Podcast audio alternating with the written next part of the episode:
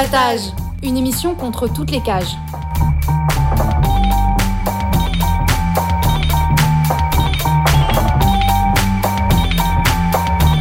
Carapatage entre les prisons, la répression et le contrôle. À travers l'actualité de l'enfermement, mais aussi son histoire. En racontant les luttes à l'intérieur et à l'extérieur. En échangeant ce qu'on a vu, lu et entendu.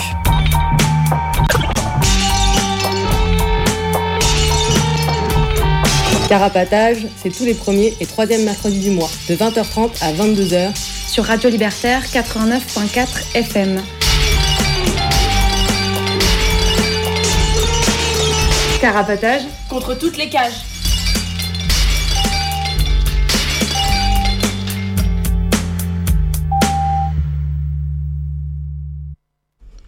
Bonsoir, bienvenue dans Carapatage, l'émission contre toutes les cages, le premier et troisième mercredi du mois sur Radio Libertaire. Euh, c'est notre quatrième rentrée à l'antenne de cette radio, donc on est très contente euh, d'être là. Et euh, on a encore beaucoup de choses à dire parce qu'il y a toujours plus de prisons, de cras et psy. voilà, donc aujourd'hui on a préparé une émission sur ce qui s'est passé au début de l'été. Euh, donc la répression suite au meurtre de Naël. Euh, qui euh, a donné lieu à de grosses révoltes et à de grosses émeutes. Donc on va revenir sur tout ça, ce qui s'est passé et la répression policière et judiciaire qu'en a suivi. Avant ça, on va vous donner quelques infos d'actualité de ce qui s'est passé cet été, de ce qui se passe en ce moment. Et on commence par euh, les mutineries, à la fois euh, dans les cras et dans les prisons. Euh, mais c'est Alix qui va nous parler des mutineries dans les cras. J'ai oublié de vous dire qu'il y avait plusieurs personnes avec nous autour de la table. salut tout le monde, c'est Gomme. Salut, c'est Alix. Et à la technique. Salut c'est Pitou. Euh, donc je disais, euh, donc euh, voilà, c'est avec cette équipe-là qu'on fait l'émission ce soir, et je disais, Alex, tu vas nous parler des mutineries dans les cras. Ouais, du coup, pendant l'été, il y a eu plusieurs mutineries dans différents cras. du coup, on voulait un peu revenir dessus. dans la nuit du 30 juin, on en avait déjà un petit peu parlé début juillet au CRA du Canet à Marseille. Il y a eu une grosse révolte, des incendies. Euh, et euh, suite, euh, enfin pendant cette mutinerie, du coup, il y a eu beaucoup de violences policières et de blessés. dont une personne qui a été hospitalisée le 30 juin et dont on a appris le décès le 1er juillet. donc voilà, on pense assez proche. Et il y a on peut retrouver euh, plusieurs témoignages euh, de retenue euh, du CRA de Marseille qui racontent un peu, un peu ce qui s'est passé à ce moment-là sur marseilleanticra.noblogs.org. Du coup, vous pouvez retrouver les témoignages sur le site. suite à cette révolte, il y a eu plusieurs transferts au CRA de Nîmes, notamment, et plusieurs personnes qui ont été emmenées en garde à vue dans différents comicos mais j'ai pas réussi à trouver trop d'infos sur euh, les suites euh, de ces gardes à vue. Euh, après, il y a eu aussi le 1er juillet, le lendemain des révoltes, une mutinerie au CRA de Metz. donc, c'est les retenus, ils ont regroupé des matelas dans la cour et ils y ont foutu le feu. donc là, l'incendie a été assez vite arrêté, mais après, il y a eu un incendie dans une des chambres. Et euh, en tout, il y a sept chambres, euh, les sept chambres du bâtiment euh, dans, lequel, dans lequel il y a eu ce départ incendie qui ont cramé et qui, sont, qui ont été rendues inutilisables. Donc, ça fait toujours ça. Et ça représente 20 000 euros de dégâts.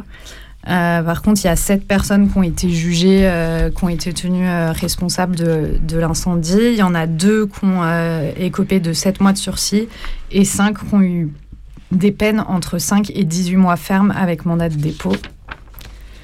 Euh, ils ont expliqué au tribunal vouloir faire la grève du sommeil. Euh, donc le juge leur a répondu que c'était un incendie et pas une grève du sommeil. Et voilà, il disait que c'était un mouvement pour euh, aider une femme qui vient de perdre son bébé, qui menaçait de se pendre, donc pour qu'elle soit prise en charge mhm. médicalement. et je voulais aussi revenir sur le 19 août au CRAD Nîmes. Il y a eu une panne d'électricité au CRA et les retenus ont profité du coup de cette panne pour organiser une mutinerie. Il y a des caméras de surveillance qui ont été arrachées, des bris de porte, un incendie dans 14 chambres. et ça a permis six évasions. Donc ça, c'est plutôt cool. Après, par contre, il y a 11 retenues qui ont été euh, amenées à l'hôpital. Euh, donc c'était juste euh, des sources France Info que j'ai trouvées sur le crâne Du coup, ce qu'ils disent, c'est à cause de la fumée, mais bon, si ça se trouve, c'était, on ne sait pas trop si c'est vraiment ça qui a fait qu'elles ont été amenées à l'hôpital ou si elles ont été tabassées potentiellement. Il y a eu des transferts vers Toulouse et Marseille. Il y a deux retenues qui, euh, qui sont passés en, qui devaient passer en comparution immédiate le 25 août. Donc ça a été reporté le procès. Euh, donc je ne sais pas euh, à quand ça a été reporté. Et c'est chiffré à au moins 250 000 euros les dégâts suite à cette mutinerie au Crâne On passe à une mutinerie qui s'est passée dans la prison du Pontet pour continuer sur les mutineries de l'été, euh, cette fois, donc c'est dans le centre pénitentiaire de Avignon-le-Pontet, du coup, euh, vers Avignon, dans le Vaucluse. C'était le 19 août, vers 17h. Euh, Au moment de rentrée de promenade, il y a plus, plus de 90 détenus qui sont organisés pour refuser collectivement de réintégrer les cellules. Euh, sur les revendications, donc euh, c'est euh, c'est les syndicats de Maton les informations que j'ai, hein, mais ce serait en partie des détenus musulmans qui demandaient une cantine halal disponible toute l'année et pas seulement en période de Ramadan, et plus généralement des, les détenus qui demandaient plus d'activités, plus de sport et des sanctions moins sévères. Et après euh, des négociations, il y a la moitié des détenus qui ont accepté de mettre fin au blocage, mais euh, il y a l'autre moitié qui a décidé de rester. Et ils sont restés jusque 3h30 plus tard, à 20h30. Euh, quand il y a les ERIS, euh, du coup les équipes régionales d'intervention et de sécurité qui sont les matons anti-émeutes, euh, qui sont arrivés au centre de détention. On enchaîne sur euh, une autre actualité de cet été, euh, c'est euh, le décès au mitard de la prison de Villefranche-sur-Saône d'un prisonnier de 23 ans qui s'appelait Ahmed. donc là encore une fois, la l'AP, l'administration pénitentiaire prétend que c'est un suicide, mais ses co-détenus, eux, disent qu'il a été tabassé à mort et étouffé par les surveillants. Il y a une canotte de soutien à sa famille qui a été mise en place euh, qu'on mettra sur le site et sur, euh, et sur nos réseaux. Euh, voilà, et c'est, ça nous rappelle la le décès euh, à la prison de Lyon-Corba en 2020 de Idir Médérès, euh, pour lequel il va y avoir une marche blanche qui va être organisée le samedi 9 septembre à Lyon, d'une part, et d'autre part, un concert de soutien, euh, une méga teuf à la trotteuse ce samedi 9 septembre, donc la trotteuse au 61 rue Charles Naudier à Pantin à 18h30. Euh, l'autre actu euh, concernant les mitards euh, sur laquelle on est tombé, mais qui, qui concerne le 28 décembre 2022, mais qui est sorti récemment, c'est le décès dans un EPM, dans le mitard d'un EPM, celui de Liancourt, de Gilali, un prisonnier de 16 ans. Euh, là, euh, encore une fois, on n'a que les informations de l'administration pénitentiaire euh, disant qu'il se serait pendu. mais voilà, c'était le 28 décembre 2022, sa sortie était prévue le 9 janvier. et l'article dit que son état de santé s'est dégradé rapidement suite à, son placement au mitard, avec, enfin, ce qui a donné lieu à son décès le 28 décembre. Pour une actualité beaucoup plus réjouissante, euh, cet été euh, à Aurillac.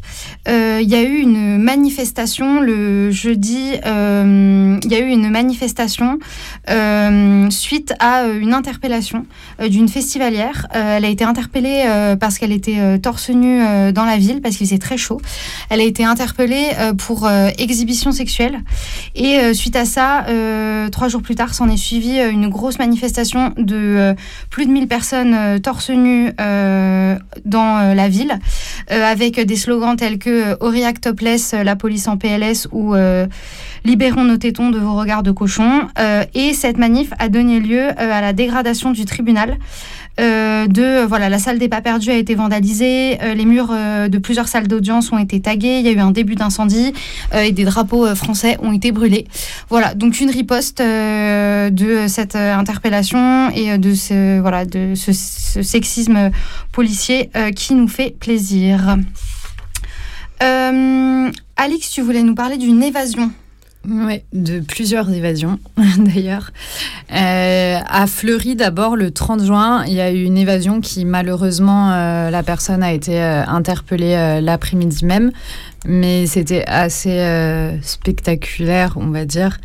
parce qu'elle s'est servie du coup d'une nacelle qui était là pour les travaux et qui lui a permis d'accéder au toit de Fleury et de s'échapper du coup, euh, assez stylé. Malheureusement, euh, sa cavale n'aura pas duré euh, très longtemps. Et ce lundi du 4 septembre, du coup, il y a deux jours, au centre de détention d'Ace, à Villeneuve-sur-Lot, euh, il y a ou sur Lot, je ne sais pas comment on dit, ouais, sur Lot, euh, dans le Lot et Garonne. Ouais, voilà. il y a, euh, deux détenus qui ont profité d'une séance de sport pour s'évader à travers un grillage qui était découpé. qui a été découpé, donc il y avait des trous au préalable dans le grillage, a priori avec une aide extérieure. Et aux infos que j'ai vues, euh, pour l'instant, ils sont toujours dehors et ils n'ont pas encore euh, été rattrapés. Donc on espère, euh, on leur souhaite une bonne cavale. Gomme, je suis désolée, j'ai oublié de te donner la parole alors que tu allais nous parler de voitures de matons qui sont partis en fumée. Donc, eh des faut pas qu'on passe à côté. j'ai commencé en Allemagne, à Berlin. C'était début juillet. Il y a deux voitures et une camionnette qui sont parties enfumées devant la prison de Moabit, et ce qui arrive régulièrement apparemment. Ensuite, on retourne en France. C'était à Nantes pour le 14 juillet. Euh, euh, lors de la fête nationale, bah, devant le centre pénitentiaire de Nantes, il y a deux voitures de euh, l'administration pénitentiaire et une voiture de maton qui ont aussi cramé vers 4h30 du matin. Et pour terminer, euh, là, ça se passe plus devant les prisons et du coup, c'est on, salue euh, la détermination euh, des auteurs de ces actes. C'est que dans la nuit du 27 juillet au 28 juillet, il y a deux véhicules de deux matons du centre pénitentiaire de Laon dans l'Aisne qui ont été. Dit non? Bah je sais pas. je crois qu'on dit l'an. oui, on dit l'an. On nous dit à la technique, on nous confirme à la technique qu'on dit l'an. Et ça s'écrit là-haut. Ouais, voilà. si vous voulez chercher sur Google. Euh, donc, là, dans l'Aisne, qui ont été cramés, du... mais du coup, ils n'ont pas été cramés euh, sur le domaine pénitentiaire, ils ont été cramés non loin des domiciles de ces fonctionnaires, qui, hmm. du coup, ont dû être euh, trouvés d'une manière ou d'une autre. Et du coup, d'après ces fonctionnaires en question, les matons, donc, il s'agirait d'actes de vengeance commandités directement par des détenus liés à une récente fouille de cellules. Voilà belle détermination à se venger de des matins. ces deux porte-clés. Euh, on finit euh, euh, cette section brève avec un appel d'une femme trans incarcérée à Muret qui cherche des correspondantes d'autres femmes trans ou personnes transféminines. pour obtenir ces coordonnées, il faut contacter l'asso Clarté sur Instagram at asso.clar.t. Et voilà, elles ont aussi une adresse mail et des coordonnées téléphoniques que vous pourrez trouver sur Internet. voilà, ou n'hésitez pas à nous envoyer un message si vous voulez qu'on vous, qu'on vous fasse passer les infos.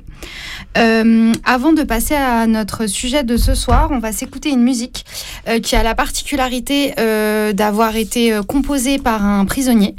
la chanteuse, elle, elle est dehors. Le musicien, donc, c'est un prisonnier et il ils ont enregistré la musique par le téléphone c'est-à-dire euh, elle l'a appelé.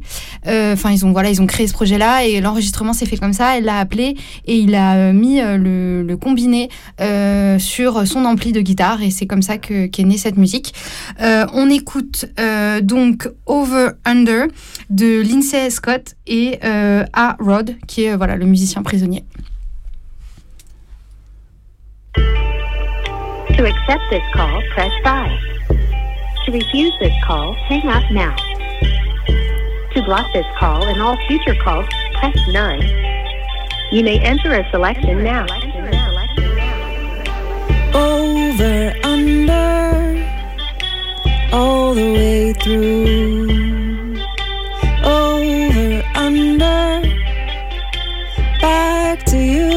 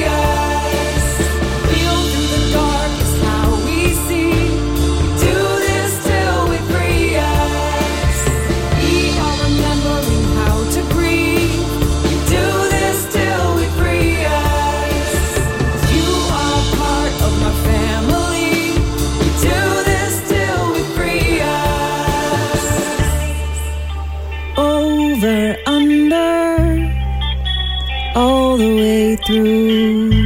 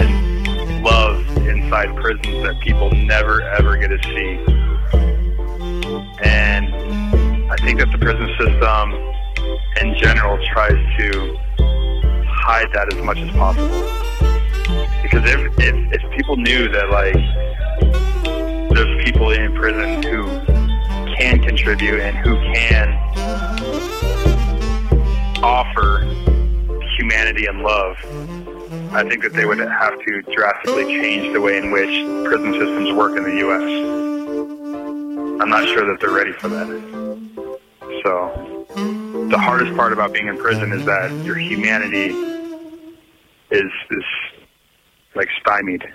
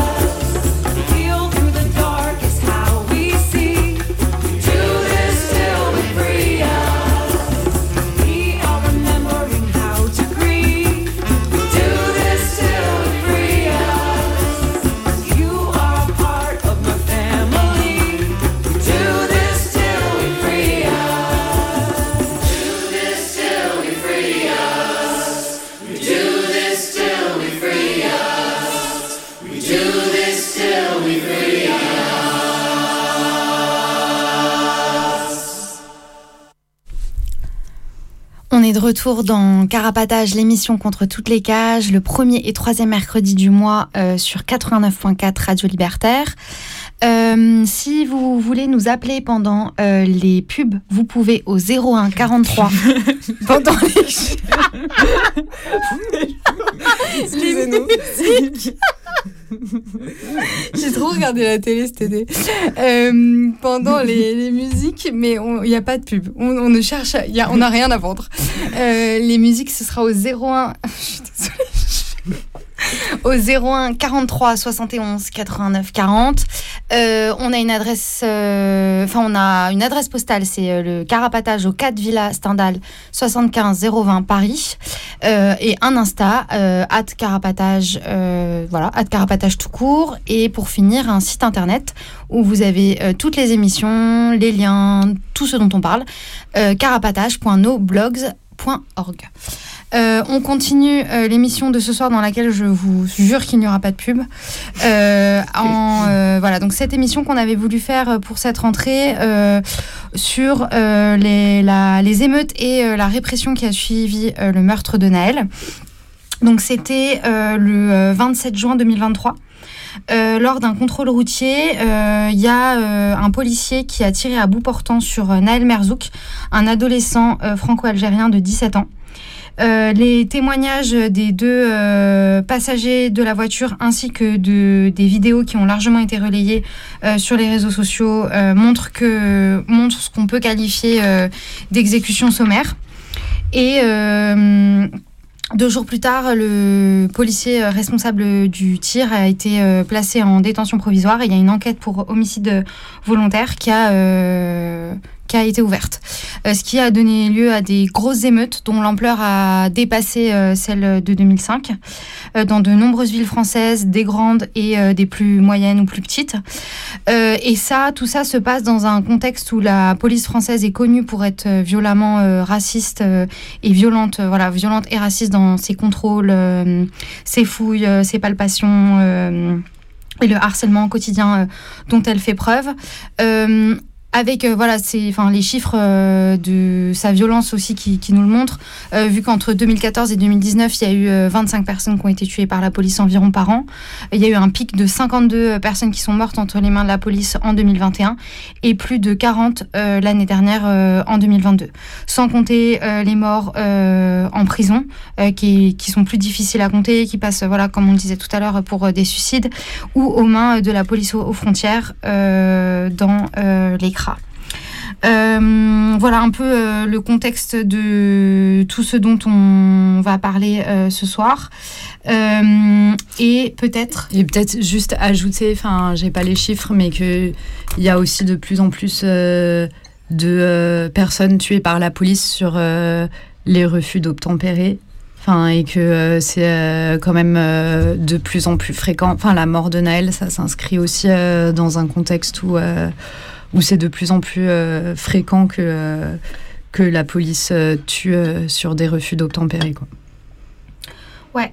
Et du coup, et du coup, on, enfin suite à, enfin suite à ça, voilà, c'était un, un meurtre qui, était, qui a été très choquant et qui a déclenché des émeutes dont tu vas nous expliquer l'ampleur? Du coup, donc la mort de Naël, c'était euh, le 27 juin, comme ça a été dit déjà. Euh, et dès le 27 juin, à Nanterre, euh, y a, ben, dans le quartier de Naël, du coup, il y a déjà euh, euh, des révoltes qui commencent dès le 27 juin au soir. Et après, les nuits suivantes, du coup, va y avoir des révoltes dans d'autres quartiers et dans d'autres villes. Et euh, un truc qui est un peu marquant, c'est qu'il y a eu euh, au final euh, plus de 500 villes en France dans lesquelles il y a eu dans il y a eu des émeutes, y compris des villes plutôt petites. C'est pas resté juste en région parisienne. Il y en a pas mal eu en région parisienne, mais il y en a aussi eu dans d'autres villes et, et voilà dans des villes où il n'y a pas forcément l'habitude euh, qu'il y ait des révoltes. Donc ça, euh, ça a bien fait euh, flipper euh, Mhm. l'État parce que euh, bah parce que c'est pas habituel euh, que ça se passe euh, de cette façon-là. Euh, du coup, ça a commencé le 27 juin jusqu'à la nuit du 3-4 juillet. Euh, donc dans le temps, par contre, ça a été euh, assez court, mais il y a eu vraiment euh, beaucoup, beaucoup de choses euh, qui se sont passées. Euh, donc des attaques euh, de comico, des attaques de flics, des pillages, des incendies de mairie, de bâtiments publics, des cibles plus liées à la justice, mais ça on approfondira euh, tout à l'heure, mais comme des commissariats, des tribunaux, des prisons, la PJJ. Il y a eu donc les pillages de magasins, beaucoup de bureaux de tabac qui ont été pillés ou détruits, 436, euh, c'est les chiffres euh, que j'ai trouvés. Beaucoup euh, de transports publics aussi. Euh, dès assez tôt, je crois le deuxième soir, ou je sais plus, mais assez tôt dans les émeutes, il y a eu les rails du tram à Clamart, dont on a beaucoup entendu parler à la télé, ça a été hyper médiatisé. Euh, il y a aussi le dépôt de bus à Aubervilliers qui a été euh, hyper euh, médiatisé, les bus incendiés. Mais il y a eu euh, d'autres euh, dépôts de bus. Enfin, c'est pas le seul, euh, le seul endroit où, il y a eu ça. Et euh, en Île-de-France, pour les transports, euh, euh, les chiffres qui sont annoncés, c'est 20 millions euh, d'euros euh, de dégâts juste pour les transports en commun. Euh, en tout, d'après Darmanin, sur euh, le total des sept nuits euh, d'émeutes, il y a eu 23 878 feux, 12 031 véhicules brûlés, 2508 bâtiments incendiés ou dégradés, dont 273, 273 pardon, locaux de police ou de gendarmerie, 105 mairies, euh, 168 écoles. Euh, donc voilà, ça montre qu'il y a vraiment eu euh, euh, beaucoup de choses. Euh, selon le MEDEF, il y a un milliard d'euros pour les entreprises. Pour l'instant, les assurances, les assureurs communiquent sur le fait qu'il y a eu 280 millions d'euros. Ils chiffrent les dégâts à 280 millions d'euros. Mais pour l'instant, ils n'ont pas encore euh, tous les gens qu'on. Enfin, au Oui. moment où ils ont annoncé ça, en tout cas, il n'y avait pas encore tous les gens qui avaient euh, déclaré. Enfin, qui avaient sollicité leur assurance, quoi. Et du coup, le MEDEF, il pense que ça ira jusqu'à 1 milliard. Euh, Il y a aussi eu 370 agences bancaires. Euh, voilà, du coup, c'était euh, bon, c'est un, un peu un panorama. On va pas rentrer. Il y a aussi eu des attaques d'élus. On va pas rentrer dans tout, tout le détail, mais c'était pour euh, Montrer un peu Mm. l'ampleur que ça a pu avoir. Et du coup, je pense sur le fait que c'était dans plein plein de villes, à plein plein d'endroits différents. On reviendra dessus aussi plus tard parce que c'est aussi ce qui a fait que euh, bah, pour eux ça a été compliqué, que ça leur a fait peur et que ça a été compliqué. Euh, bah, c'est pas comme quand c'est circonscrit sur euh, un quartier ou une ville euh, en termes du coup de maintien de l'ordre et de ou donner de la tête. bah, c'était plus compliqué pour eux que ça soit euh, de partout quoi. Ouais, l'intensité de la répression euh, et les moyens qui ont été mis euh, ont été à la hauteur de genre la menace qu'a représenté euh, toutes ces émeutes euh, pour, euh, pour le pouvoir quoi. Euh, Peut-être euh, Bah, du coup, euh, Gomme, peut-être tu peux euh, préciser un peu sur euh, bah, les attaques plus liées directement à la police-justice, euh, parce que ça a été quoi. Ouais, ouais, il y a plein de, plein de cibles qui, qui représentaient euh, l'autorité de l'État. Et là, je voulais parler plus précisément de celles euh, plus qui concernent la répression et le contrôle. Et comme tu dis, euh, par- à travers le triptyque police, justice, prison. Et euh, du coup, qui a été largement pris pour cible pendant ces émeutes.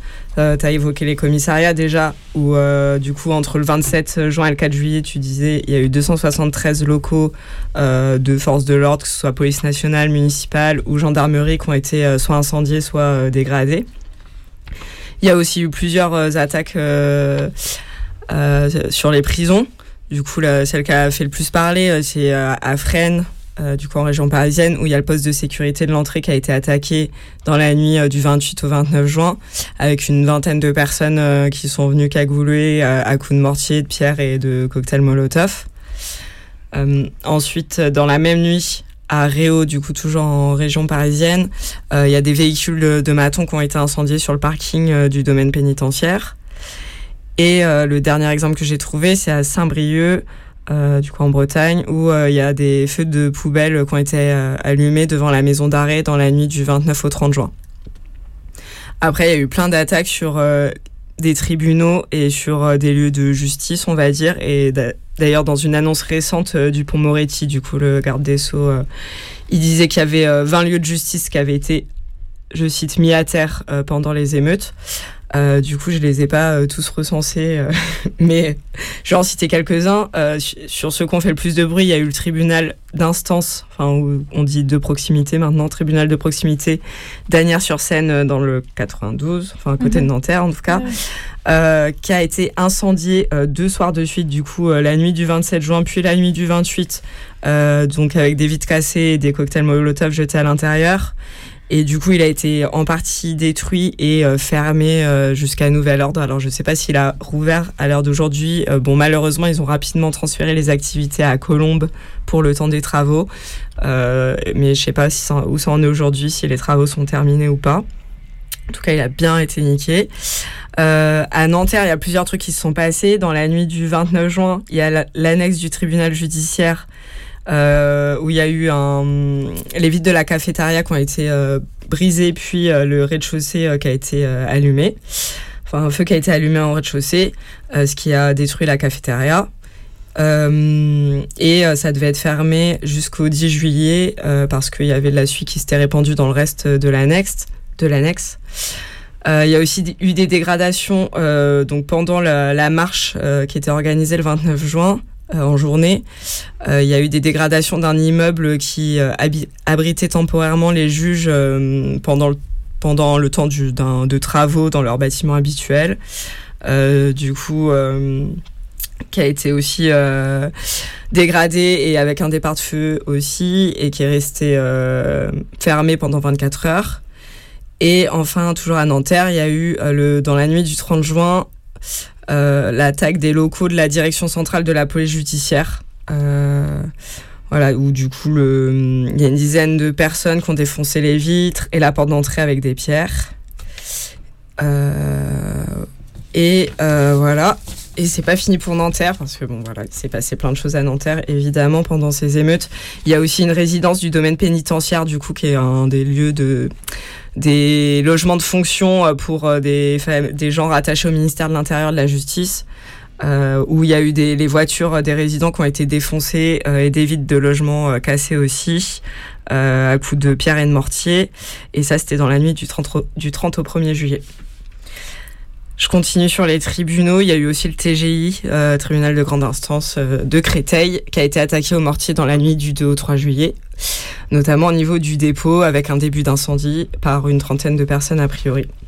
Il y a eu- aussi eu des maisons du droit et de la justice qui ont été euh, dégradées ou incendiées dans plusieurs villes. Du coup, il y a Villeneuve-sur-Lot, Aix-en-Provence, il y a Fort-Bar aussi en Moselle, euh, et aussi à Blois dans le Loir-et-Cher.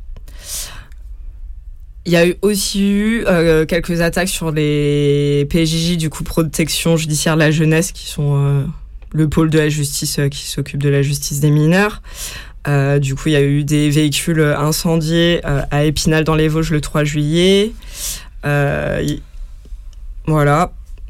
Entre autres, hein, de toute façon, tout ce que je dis, sûrement, c'est pas exhaustif. hein, c'est les infos que j'ai trouvées. Et le dernier truc dont je voulais parler euh, rapidement, c'est qu'aussi, un peu partout dans toutes les villes où il y a eu des émeutes, les caméras de vidéosurveillance ont été quand même de manière assez systématique euh, mises hors euh, d'état de fonctionner.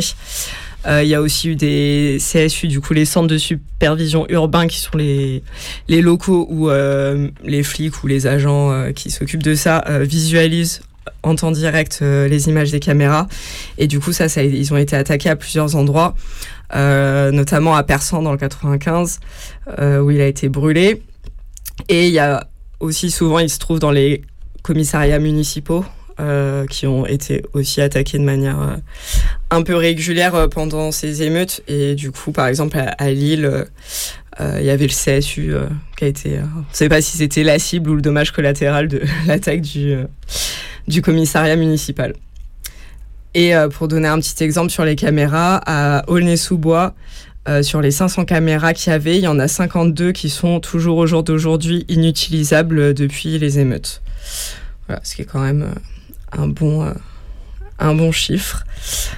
Euh, voilà, pour un peu euh, un petit panorama de ce qui s'est passé contre les prisons, les tribunaux, les flics. Euh, on voulait finir euh, cette partie sur, euh, sur les émeutes en lisant un extrait d'une brochure qui a été réalisée dans le Calvados cet été, l'été 2023. Euh, ça s'appelle Souffler sur les braises, entretien enflammé avec des révoltés pour Naël, qui a été réalisé par Laiwa Crew. Euh, et euh, donc, euh, on va vous lire euh, la réponse à deux questions. Euh, à chaque fois, il y a plusieurs interlocuteurs qui, qui parlent. Donc, chaque phrase, c'est une personne différente. Mais voilà, nous, on va le, le lire à une voix. Donc, deux questions et les, les réponses qu'on suivit. Comment ça s'organisait concrètement? C'était surtout les petits qui sont à l'avant, les grands venaient soutenir les petits, les protéger. Les petits avaient les mortiers, les grands relançaient les lacrymos. Ils emmenaient aussi les petits en voiture pour les déposer plus rapidement ailleurs dans la ville. Un truc chouette, c'était euh, la troisième ou la quatrième nuit, ça a été un moment de dispersion. Il y avait un drone qui survolait le quartier et moins de monde à agir. Du coup, on retrouve un groupe et on est une dizaine en mode furtif. Tous les groupes s'étaient mis en équipe de deux ou trois, plein partout dans le quartier pour saboter des caméras, niquer des vitrines de magasins avec des mortiers, cramer des poubelles. Une bête d'organisation, les flics ne servaient à rien. Ça a duré comme ça jusqu'à 4 heures du matin. Il y avait pas mal de solidarité. Aussi dans le quartier de la part des darons et daronnes qui balançaient des infos par les fenêtres, où sont les flics et tout. Des meufs et des petits frères et tout se promenaient dans le quartier pour surveiller les déplacements des flics et soutenir de loin. Ça, c'était la première question enfin, qu'on avait envie de lire. Et la deuxième, c'est un extrait de la réponse à la question. Il y a eu des manifs classiques appelés par des militants et militantes. C'était quoi le rapport avec euh, eux et elles? Et surtout, ça a été une manif avec des militants qui prennent la tête de cortège, ne passent pas les mégaphones. Et puis c'était juste une balade dans le centre-ville, à gueuler des slogans en mode CGT, alors que c'était vendu comme une émeute. Au départ, tu as des militants qui gueulent On va faire nos courses Et puis rien. Avec aussi une espèce de truc moraliste. Vous cramez votre quartier alors que c'est le centre-ville qu'il faut cramer. Mais rien. Quelques poubelles cramées et quelques vitrines brisées. Et aussi quatre interpelles, alors que dans les quartiers, on sait se cacher. Il n'y a presque pas eu d'interpelles dans le quartier, alors que c'était beaucoup plus vénère. Du coup, les gens des quartiers ne sont pas revenus à la manif suivante. Ils se sont retrouvés à 50 avec leur manif de merde. C'était de la récupération, sans considération des jeunes qui faisaient le mouvement. On a aussi eu droit à des gauchistes qui sont arrivés avec leur drapeau rouge dans le quartier. Je leur ai dit Vous faites quoi? C'est pas une manif, c'est une émeute. Ils étaient un peu à côté de la plaque. Et puis, il y a aussi l'horaire des manifs, à 20h, alors que les émeutes commençaient à 22h, voire 23h, jusqu'à 4h du matin. C'était l'occasion de disperser les flics en les mettant au même moment, plutôt que, de les mettre à 20h. Euh, voilà euh, un peu ce qu'on avait à dire concernant, euh, enfin voilà toutes les infos qu'on a regroupées euh, concernant euh, les émeutes, euh, donc de fin juin début juillet euh, de cet été. Euh, avant de passer à la répression qu'on a qu'on a suivi, euh, voilà de- d'un peu la décortiquer, l'expliquer, etc. euh, on va s'écouter euh, Infecticide de Bon Chien Chien. C'est le contraire. Brigadier. Au quart d'œuvre. Le bon chien chien. À sa mère. Il est content.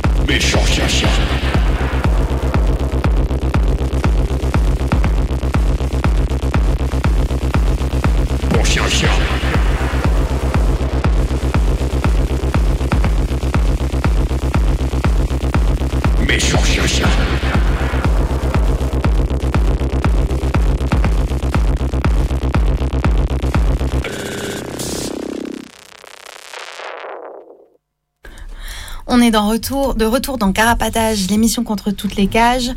Ce soir, on parle euh, des émeutes et de la répression qu'ont suivi le meurtre de Naël euh, en fin juin, début juillet de cette année. Euh, on continue cette émission en parlant du coup de la répression plus spécifiquement, que ce soit la répression de la part des flics, de la part des tribunaux, de la part des préfectures, voilà toute la machine de répression qui s'est mise en place pour euh, empêcher ces révoltes d'avoir lieu. On commence euh, avec euh, ce qui s'est passé pendant les émeutes et comment l'État a géré le maintien de l'ordre pendant les émeutes. Du coup, comment s'exprimer la répression à ce moment-là. Du coup, il y a eu déjà pas mal d'arrêtés administratifs. Donc, pour commencer, dans presque tous les départements, il y a eu des arrêtés préfectoraux qui ont fait suite à des recommandations gouvernementales qui ont émergé d'une cellule de crise interministérielle qui a été euh, qui s'est tenue le 30 juin. Enfin, il y en a eu plusieurs, mais euh, en tout cas celle du 30 juin, du coup, euh, de, celle-là, ils sont sortis les recommandations de d'interdire euh, les transports d'artifice, euh, de carburant et d'armes. Euh, du coup, ce qui a été suivi par pas mal de préfets. Euh, et du coup, d'armes d'ailleurs, euh, ce qui, est marrant, c'est qu'à chaque fois, ils interdisent aussi les objets pouvant constituer des armes par destination. C'est-à-dire beaucoup de choses. c'est-à-dire tout, vu que le principe de l'arme par destination, c'est que si tu t'en sers comme arme, ça devient une arme par destination, du coup, bref. Voilà, du coup, il n'y avait pas le droit d'avoir des objets sur soi, apparemment. Euh, et l'autre recommandation qui a aussi été suivie euh, par tous les préfets ou presque tous, euh, c'est de, de fermer les transports de surface, du coup, c'est-à-dire les bus et les trams, à partir de 21h. Du coup, euh, dans plein d'endroits, à 21h, voire même euh, à 19h, euh, tout était, euh, tous les transports s'arrêtaient. Et il y a aussi euh, des préfets qui ont rajouté des restrictions sur les métros. Par exemple, à Marseille, ils les ont arrêtés en même temps que les transports de surface. À Paris, ils ont, p- ils les ont terminés plus tôt. Enfin, normalement, les, les métros se terminent plus tard le week-end et du Mhm. coup, ça c'était annulé pendant, pendant ce temps-là. Euh, donc ça, c'était pour les arrêtés euh, préfectoraux. Euh, Il y a aussi eu dans les arrêts d'autres types de trucs dans les arrêtés préfectoraux, comme dans l'Oise où il y a eu aussi l'interdiction de l'achat et de consommation d'alcool entre 19h et 5h. Voilà, ça c'était en bonus. Euh, Il y a certains de ces arrêtés qui ont été prolongés jusqu'au 15 juillet. hein. alors, comme on le disait, quand même, globalement, les émeutes se sont arrêtées euh, le 4 juillet, quoi, même s'il y a eu encore quelques trucs qui sont passés après, heureusement. Euh, Il y a eu aussi des arrêtés préfectoraux euh, pour euh, interdire des rassemblements, alors soit de manière ciblée quand des rassemblements étaient appelés certains soirs, soit de manière générale d'interdire sur une donnée, sur une durée donnée, sur de temps à temps, tout rassemblement revendicatif quel qu'il soit sur telle zone, c'est-à-dire telle ville ou voilà. Il y a aussi eu des arrêtés municipaux et du coup, notamment pour pour euh, des couvre-feux. Du coup, de ce que j'ai vu, ça aurait été dans une quarantaine de villes. Euh, ces couvre-feux, parfois c'était juste pour les mineurs, parfois juste pour les mineurs entre 16 et 18 ans, parfois c'était certains quartiers dans la ville et pas toute la ville. Euh, voilà, et pareil avec des durées qui ont été variables selon les endroits. Euh, je voulais juste sur le truc des, de du, la répression administrative, je voulais finir sur la question de l'état d'urgence qui a été évoqué euh, et qui finalement n'a pas été mis en place. Et juste, moi, je me, je me pose la question de ce que ça aurait permis en plus, cet état d'urgence, vu que notamment euh, ce, que, ce que permettait l'état d'urgence avant, c'était par exemple ces couvre-feux. Mais sauf qu'en fait, euh, après 2015, euh, il y a presque tout ce que permettait euh, l'état d'urgence qui ont été passés dans le droit co- commun, c'est-à-dire qu'il n'y a plus besoin d'être en état d'urgence pour pouvoir euh, appliquer euh, ces mesures administratives. Et du coup, voilà, ils n'ont pas mis le couvre, l'état d'urgence, pardon, mais je vois pas, je ne sais pas qu'est-ce que ça leur aurait permis en plus, vu que tout leur est déjà à peu près possible. Enfin, tout ce que permettait l'état, l'ancien état d'urgence est, est possible de base maintenant, quoi. Voilà. Euh, donc, ce qui pour- pourrait être une explication de pourquoi ils n'ont pas mis l'état d'urgence, contrairement euh, à 2005, euh, pendant les émeutes de 2005, où là, ils avaient décrété l'état d'urgence. Ensuite, je voulais parler du déploiement policier et militaire. Donc, chaque nuit, il y avait autour de 45 000 policiers et gendarmes qui étaient mobilisés. Il y a eu le déploiement de drones. Du coup, voilà, les drones qui portent des caméras. Euh, du coup, par exemple, à Poitiers, euh, c'était euh, justifié par le fait que les caméras étaient détruites et que du coup, ils avaient besoin d'un relais par les drones. Il y a aussi eu des unités spéciales de police et gendarmerie qui ont été déployées, qui sont des unités qui normalement ne font pas de maintien de l'ordre, mais qui font juste du judiciaire, quoi, enfin, qui viennent interpeller des gens sur des, voilà, sur des procédures judiciaires. Du coup, par exemple, il y avait la BRI, qui est la Brigade de recherche et d'intervention, le RAID, euh, pour recherche, assistance, intervention, dissuasion, euh, que tout le monde voit un peu c'est quoi, je pense, et le GIGN, groupe d'intervention de la gendarmerie nationale, et enfin les, des pelotons de la garde républicaine. Et du coup, ces unités-là, elles ont utilisé euh, des véhicules blindés euh, qui, euh, pour certains, ont des trappes sur le toit qui leur permettent de tirer pendant qu'ils roulent, Mhm. d'avoir un, un flic au-dessus qui tire pendant que le véhicule roule. Du coup, il y a les PVP, les petits véhicules protégés. Euh, ça, je crois, c'est la BRI, le RAID qui les utilisent. Les gendarmes, ils, ont- ils utilisent des centaures. Enfin voilà, il y a eu différents types. Il y a encore d'autres types qui ont été utilisés euh, de Et, véhicules euh, blindés. euh. C'est justement un de ces véhicules. Enfin, c'était un de ces véhicules qui était utilisé quand un flic a tiré sur un, un émeutier à, à Marseille, ce qui a donné lieu à, à son décès. Ouais, du coup, je suis arrivée justement là-dessus. Sur les... Pendant ces émeutes, il y a eu euh, vraiment énormément de, de personnes euh, blessées, euh, mutilées, euh, voire tuées par les flics. Et du coup, bah, là, celui dont tu parles, c'est Mohamed Bendris, Mhm. je pense, qui est mort. du- qui est mort à Marseille suite à qui a été touché par deux tirs de lanceurs de balles de défense au thorax à la cuisse euh, dans la nuit du 1er au 2 juillet. Et du coup, il y a trois flics euh, du RAID euh, qui sont mis en examen euh, pour, euh, euh, pour euh, euh, suite à sa mort. Euh, et du coup, effectivement, qui avançait dans une colonne où il y avait euh, un véhicule, euh, un véhicule blindé. Euh, dans cette nuit-là, euh, il y a eu euh, il y a d'autres enquêtes qui sont ouvertes pour cette nuit-là. Il y a euh, une personne qui a été amputée d'une partie du crâne suite à un tir de LBD euh, Mhm. également. Euh, pour cette euh, affaire, il y a un Baccheux qui est en détention provisoire. Enfin, je sais pas s'il y est encore. En tout cas, il, il- a été placé un moment en détention provisoire. Et une info plus récente, c'est que dans cette même nuit, toujours à Marseille, il y a une personne qui a été tabassée, qui a eu cette fracture au visage et qui a perdu connaissance. Et il y a un flic qui est mis en examen. Et notamment, un des éléments, c'est qu'il a appelé euh, euh, la personne qui avait subi les violences après coup pour la menacer et euh, essayer de la dissuader de porter plainte avec des écoutes qui sont sorties dans la presse qui sont assez claires. voilà. Du coup, tout, ça, c'est en juillet, la directrice de l'IGPN, du coup, la police des polices, a dénombré 21 enquêtes euh, ouvertes pour des violences commises par les flics euh, pendant les émeutes. Voilà, du coup, là, je donne quelques exemples, euh, mais il a pas, c'est pas du tout exhaustif.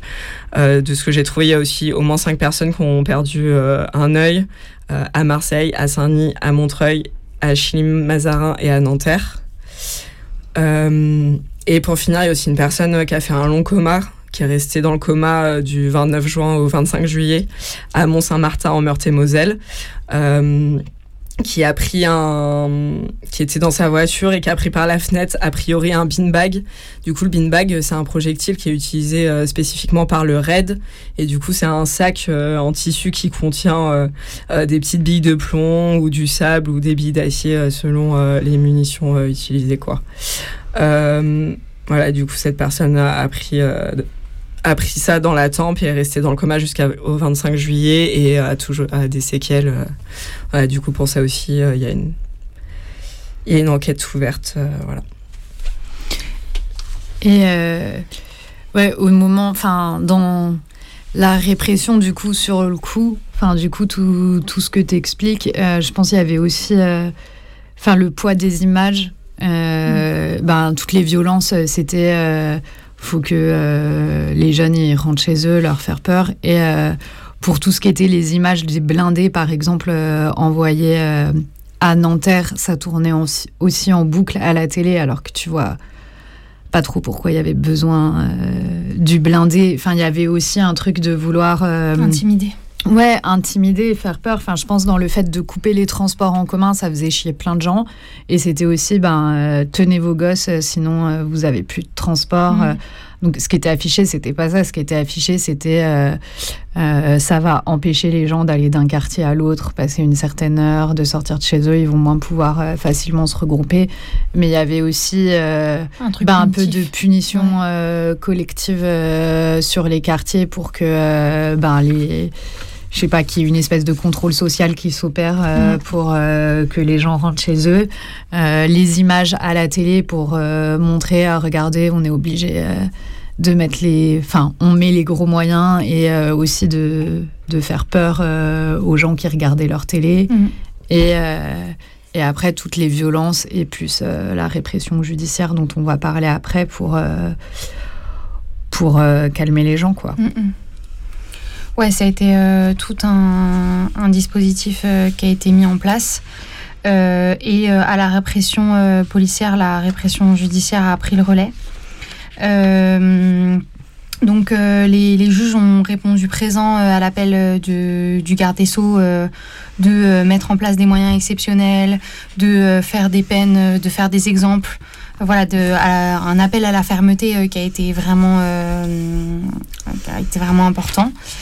Euh, Ah, Il y a la circulaire du coup de Dupont-Moretti, c'est après trois nuits d'émeute, donc elle intervient euh, hyper vite et où il demande une réponse judiciaire rapide, ferme et systématique et où il va rappeler au juge du coup euh, qu'il y a la rébellion qui existe, la participation à un groupement en vue de commettre des, vi- des violences, où il va rappeler un peu ce qui, ce qui permet de juger euh, Mhm. de façon rapide euh, les, euh, les personnes qui se font interpeller pendant les émeutes. Quoi. Et voilà, les juges et les procureurs, ils ont vraiment suivi ça. Ils ont eu à cœur de faire des exemples, ils ont voilà, demandé de la prison ferme à tout bout de champ et il y a eu voilà, beaucoup de condamnations à la prison ferme dès les premiers jours. Euh, ce qui a permis ça, c'est aussi euh, la bien connue comparution immédiate dont on parle beaucoup dans cette émission, qui est voilà, un des premiers euh, outils de la répression et qui a été utilisé euh, de manière massive. Euh, les tribunaux sont restés ouverts euh, les soirs et les week-ends pour euh, faire face euh, à cet afflux. Euh, on a, euh, enfin voilà, dans, dans les audiences, ce qu'on ce qu'on voit, c'est qu'il y a une grosse euh, ignorance et un gros mépris euh, des juges face euh, aux prévenus, aux personnes qui ont été arrêtées. Euh, et euh, la machine judiciaire, elle a fonctionné euh, main dans la main avec les déclarations médiatiques qui se passaient en même temps, l'appel à la fermeté. Le ministère de l'Intérieur et le ministère de la Justice communiquaient sur les arrestations et les, condamnations. Donc vraiment, tout était mis en place pour dissu- dissuader cette révolte. Et ce qui est aussi, enfin ce qu'on peut retenir de ce moment-là, c'est que euh, c'est euh, résumé dans une déclaration du procureur de Bobigny qui dit ces jours de violence ont été un test grandeur nature euh, à un an des Jeux Olympiques. Donc voilà comment la, la répression se peaufine et, et se met en place à un an d'un événement où de, la, de la contestation sera attendue. Quoi. Euh, après, ça, on peut le voir enfin, dans l'autre sens aussi. quoi. Je pense que c'est à la fois, ils s'entraînent pour les JO, mais à la fois, ils flippent quand même. euh, parce Mhm. que là, euh, ils se disent que. Enfin, je pense que les images, elles ont quand même aussi. Elles ont euh, tourné. elles ont tourné, pas que. elles ont tourné à l'international. Enfin, d'ailleurs, tout à l'heure, je disais que c'était dans plus de 500 villes en France, mais il y a eu aussi quelques émeutes en Belgique en soutien.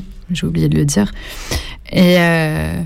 Euh, et je pense que c'est aussi, euh, enfin, c'est un test grandeur nature parce que on flippe réellement euh, De ce qui euh, ce peut se passer. Enfin là, la Coupe du Monde de rugby, elle commence vendredi, non, quelque chose comme ça, le 8.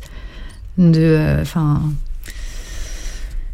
que euh, ben, les JO, c'est dans moins d'un an et visiblement, c'est quand même.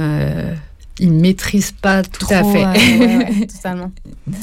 Euh, et ouais, peut-être pour finir sur, euh, sur ça, euh, on peut donner quelques chiffres euh, de, ce, de cette euh, machine de répression judiciaire.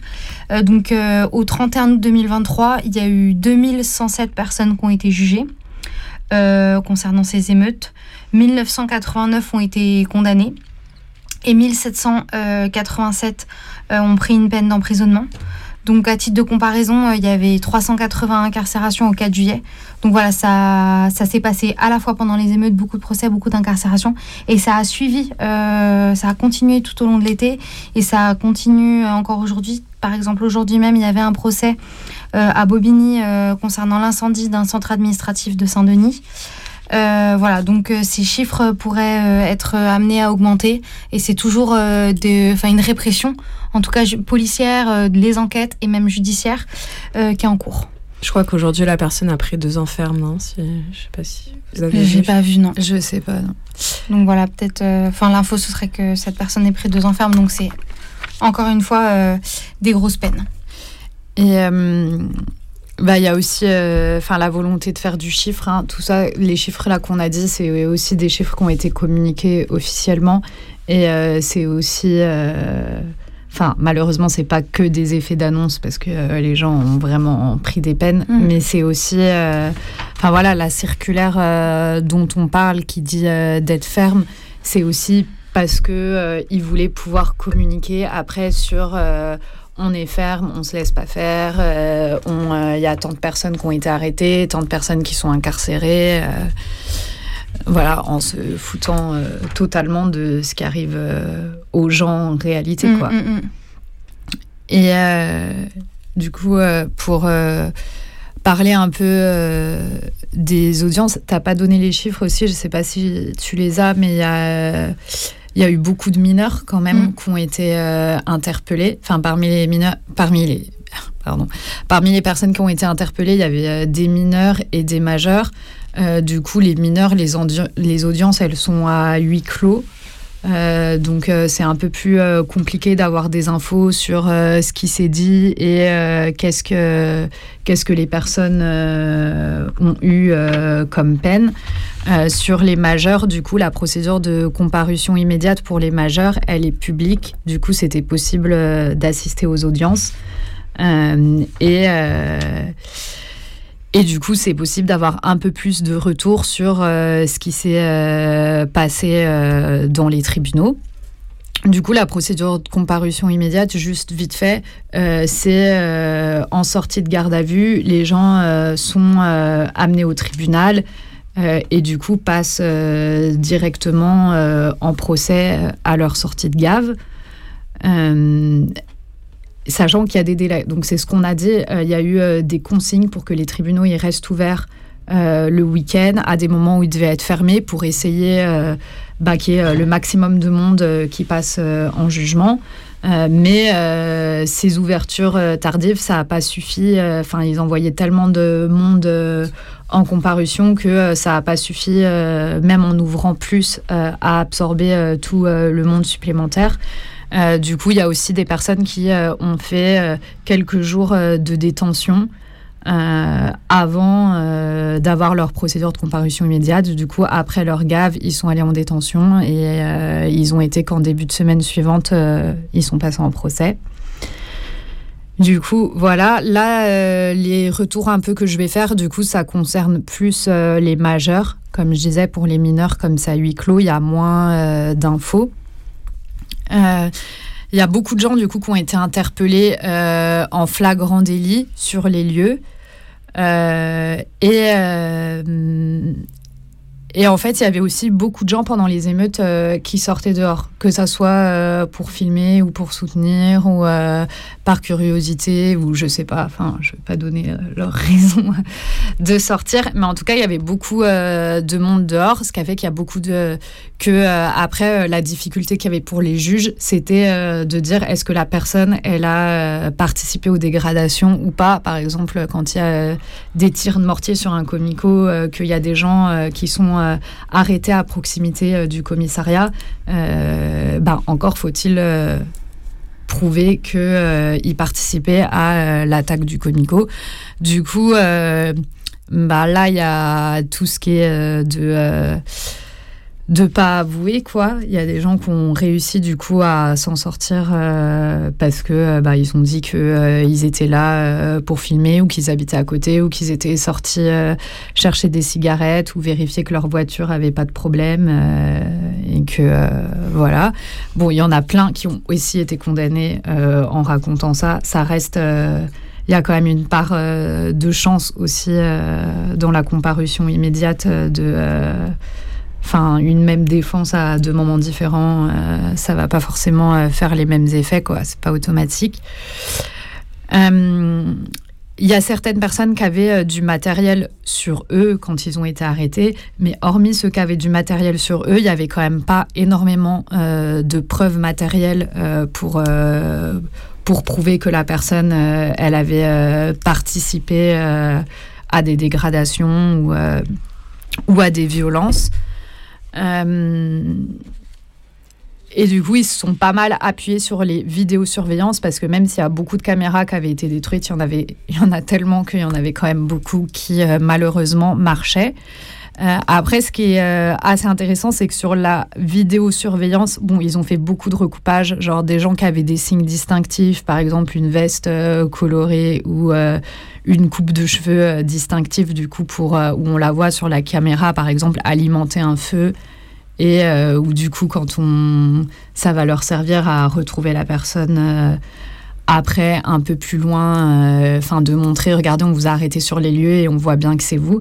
Mais sinon, il y a aussi des personnes qui ont réussi à ne pas se reconnaître sur les vidéos, les, les vidéos où euh, les flics leur disaient là on sait que c'est toi sur la vidéo où la personne a refusé de se reconnaître et où euh, elle n'a pas forcément été condamnée euh, à chaque fois. Il y en a qui ont réussi à, ne pas être condamnés donc je pense c'est important de le rappeler parce que ça veut aussi dire que c'est pas parce que les flics mettent la pression en garde à vue en disant qu'il y a des vidéos euh, qu'on voit la personne sur la vidéo que bah forcément ça aboutit à une condamnation après quoi alors qu'une fois que la personne a avoué, euh, c'est plus compliqué de dire que c'est pas moi euh, le jour de l'audience.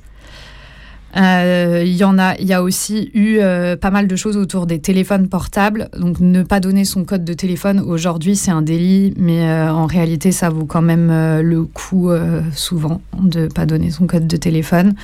Euh, parce qu'ils se sont pas mal servis de ce qu'il y avait dedans pour charger les gens.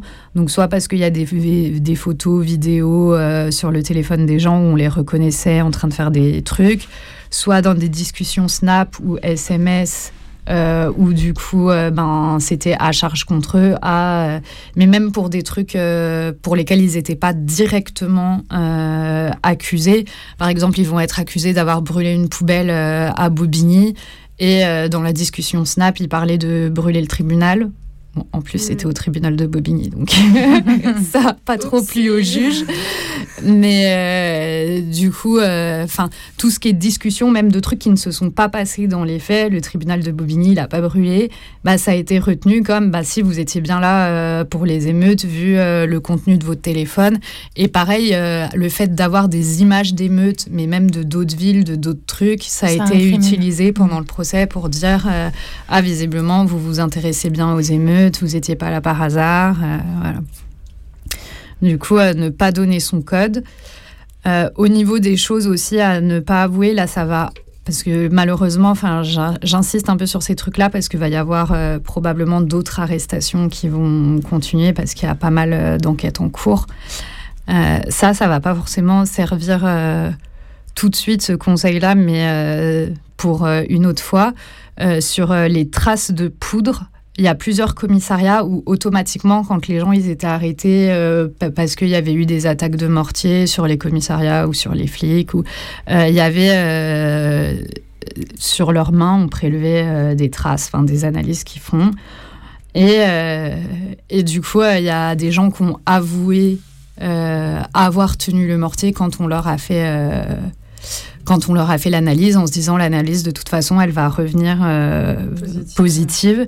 Et ce qui a été dit au tribunal, c'est qu'en fait toutes les analyses sont revenues négatives tout le temps. Euh, même euh, pour euh, même pour des personnes qui avaient avoué. Donc le- la fois où il a dit ça au tribunal, c'était parce que un gars disait que c'était pas lui, euh, qu'il avait jamais tenu le mortier, euh, qu'il n'était pas du tout euh, dans l'émeute, et, on- et il lui disait regardez, j'ai accepté que vous preniez euh, sur mes mains, euh, c'est revenu négatif, et euh, le procureur qui lui il lui dit, euh, je sais plus si c'est le procureur ou le juge, que ça veut rien dire parce que de toute façon tous les Toutes les toutes les analyses. sont revenues négatives, y compris pour des gens qui ont avoué euh, Ah, avoir tiré au mortier. Du coup, voilà. Et du coup, apparemment, c'est que quand un mortier fuit ou est défectueux qu'il y aurait des traces euh, de poudre sur les mains. Mais du coup, euh, cette Mm. analyse est assez bidon. Donc, pareil, ne pas euh, s'incriminer. euh, Ne jamais ne pas avouer Mm. euh, parce que euh, on se dit que l'analyse elle va revenir positive alors qu'en fait euh, alors qu'en fait c'est bidon et euh, voilà beaucoup ça se basait aussi sur des paroles de flics qui disaient reconnaître telle ou telle personne euh, si on a reconnu que c'était un tel euh, pendant l'émeute donc ça, malheureusement, il y a plein de gens qui ont été envoyés en tôle juste sur des flics qui disaient si on reconnaît que c'est bien lui. Euh, alors que tu t'es là, comment tu... Enfin, la plupart des gens, ils étaient quand même habillés tous en noir, euh, un minimum cagoulé, masqué. euh, Puis on a l'exemple euh, du confinement où on sait que les flics ils faisaient leur petite vengeance perso sur des gens en Mm. mode euh, oui oui on l'a vu aux caméras il était dehors euh, pendant le confinement et des gens qui se sont pris des amendes euh, Mm. euh, tous les jours alors qu'ils étaient trop pas là et tout mais juste parce que leur flic avait une dent contre eux enfin on sait comment les flics euh, dans des moments comme Mm. ça ils vont aussi régler leur compte euh, sur des gens euh. Bah justement, il y a eu euh, un procès début août de jeunes de Gagny qui ont été relaxés. Euh, bon, ils avaient quand même fait cinq semaines euh, de préventive parce qu'en plus, euh, eux, ils ont même pas demandé le renvoi de leur comparution immédiate, mais ça a été renvoyé d'office parce que manque de temps. Et du coup, ils ont passé cinq semaines en détention provisoire euh, en attendant de passer de passer en procès. Et euh, où eux c'était uniquement la parole de flics et où c'était encore pire que tout c'est même pas ils ont été chopés dans l'émeute et les flics disent euh, si si c'est lui je le reconnais c'est les flics qui rentrent après euh, l'émeute au commissariat qui font un compte rendu en disant c'est un tel un tel euh, et en citant des gens qu'ils connaissent du Mm. coup euh, et qui vont les arrêter après et où il y a que ça dans le dossier. Et du coup, les gars ont maintenu toute leur gaffe, puis euh, pendant qu'ils ont été auditionnés pendant leur détention et euh, au tribunal que euh, c'était pas eux. Et euh, au final, ils ont réussi à, être relaxés. Du coup, ça c'est quand même cool. Voilà, ça c'était un peu le point anti-rep de trucs qui semblaient un peu importants qui s'est dit au tribunal. Il y a eu aussi déjà des arrestations suite à des perquises. Donc, suite aux perquises, des gens qui ont aussi pris du recel. Euh, bon, ça, c'est des gens qui ont été perquisitionnés malheureusement hyper vite. Enfin, genre, les émeutes étaient même pas finies, qu'ils étaient déjà perquisitionnés. Euh, notamment pour euh, des fils Snap qui ont été remontés. Soit quand les gens ont donné leur téléphone euh, au Comico, ben, ça a permis de remonter les fils Snap, soit des téléphones perdus pendant les émeutes où ils ont remonté. Et euh, du coup, pendant les perquises, ben, quand il y avait des objets volés, genre des vêtements avec antivol encore, ou euh, beaucoup de jeux à Mhm. gratter, comme on disait qu'il y avait beaucoup de tabac qui avait été pillé. Euh, et aussi faire un peu gaffe si les gens pensent qu'ils vont être perquisitionnés bientôt, parce qu'il y en a pas mal où il y avait aussi bah, des objets qui auraient pas dû se trouver chez eux, qui n'avaient pas de lien avec les émeutes, du type de la drogue ou des trucs, et qui en plus se sont mangés euh, d'autres trucs euh, Mhm. suite à la perquise euh, qui n'étaient pas liés direct aux émeutes. Et voilà. Et sinon, pendant le procès, ben, c'était vraiment justice de classe Mhm. habituelle en comparution immédiate, malheureusement. Beaucoup de questions sur qu'est-ce que les gens pensent de la police, euh, qu'est-ce qu'ils pensent des émeutes, qu'est-ce qu'ils pensent euh, de la mort de Naël, euh, en cherchant à retenir contre eux tout ce qui pouvait être un peu profil émeutier, quoi. des questions sur le parcours, les formations, les souhaits de travail. Ah, mais vous souhaitez pas travailler, voilà.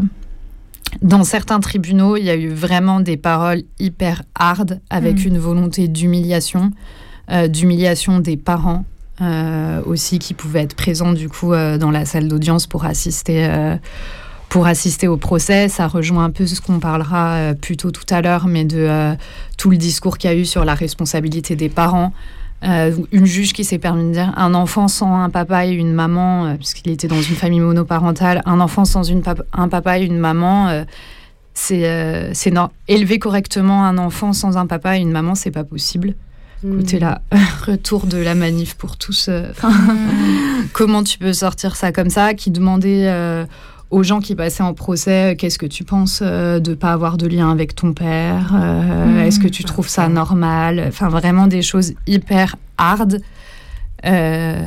Voilà, et des réflexions racistes aussi, demander aux gens s'ils voulaient rester en France, enfin, des trucs comme ça. Du coup, c'était euh, assez hardcore et ça se sentait qu'il y avait et la volonté euh, de euh, punir ben, via la peine et aussi euh, la volonté euh, d'humilier, euh, genre c'était vraiment mode moralisateur, génération débile. On a qu'on Mm. dit. Après, il y avait même des commis d'office qui plaidaient la génération débile. Un commis d'office qui a plaidé en mode. Ouais, la euh, génération débile, elle nous a mis une petite zerme. hein, euh, en mode euh, le euh, mon client euh, était juste là pour se filmer euh, pendant les avec l'émeute en arrière-fond. Euh, oui, euh, c'est débile, mais est-ce qu'on peut lui reprocher d'être euh, débile dans une génération débile? Enfin, vraiment, on se disait mais c'est quoi euh, le tribunal? Enfin, c'était vraiment aussi euh, oublier. euh, Enfin ouais, ne pas raisons, du quoi. tout euh, Mm. Capter pourquoi est-ce que en fait euh, bah ouais il y a des gens qui ont envie de tout cramer et que euh, c'est pas juste euh, qui, voilà c'est pas juste euh, qui sont débiles quoi. Enfin, et du coup voilà. Du coup à ce niveau-là c'était euh, assez hard.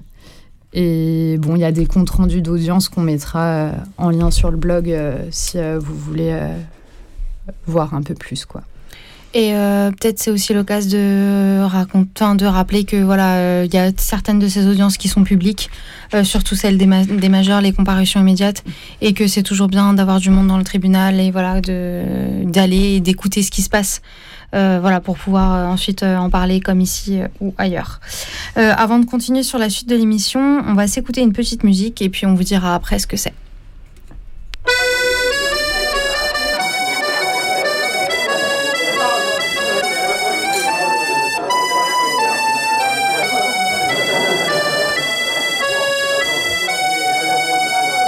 Dans le quartier, c'est panique générale, y a pas à discuter, chaque fois ça fait scandale. Politique de la peur, font tourner la machine, au bistrot du bonheur, se partagent la bibine, et derrière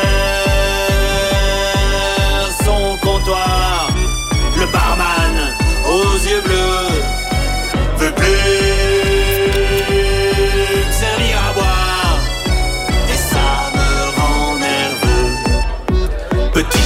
chef d'atelier, déclenche la grotte sociale, y a pas à discuter, des cadences infernales, les sueurs et le beurre font tourner la machine, ne compte pas